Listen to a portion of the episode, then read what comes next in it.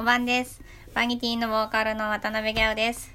この番組は、ギャオとバニるラジオ、毎月8のつく日に更新中の12分間のフリートーク番組です。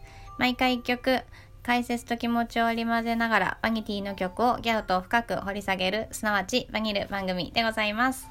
はあというわけで、始まりました。っていうかね、昨日本当にあのバニティ初めての配信ライブ見てくれたみんな本当にありがとうございました。いや、久しぶりにやったね、ライブ。どう？みんなも久しぶりにバギのライブ見たでしょ？いや、足もだよ。そりゃそうだよね、みたいな。そうなんだよ。いや、あの何？超楽しかった。なんだろう、なんか本当みんなはいないんだけどいるっていう感じ？いや、なんかね、バニルラジオのことね、私すごい昨日思い出したんですよ。あの MC とかしてる時に。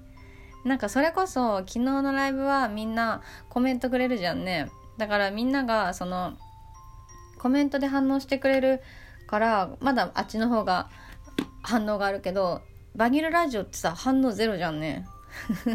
だけど、なんかこうやってみんなに話しかけるのをかれこれね何ヶ月もやってきたじゃんなんかそれが昨日の MC で身になんか身に染みたというかなんつうのなんて言うんだろう。なんかよかったよって感じ。わかんない。なんて言えばいいの。そうだからなんかみんながいないんだけどいると信じて喋ってる感じがすごい同じだった。でしかもさらに向こうはみんなコメントとかお茶箱とかくれて反応してくれて花火とかね。だからすごい全然なんか思ったよりも一人ぼっちな感じは何もしなくてすごいライブも楽しかったし本当に良かったやってありがとう。みんなも楽しんでくれたかしら？楽しんでくれたよねきっと。そう。だからねコメントもね全部見た。あのさっき。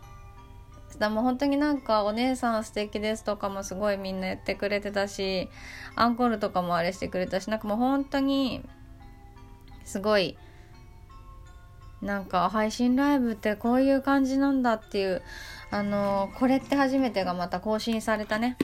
本当に。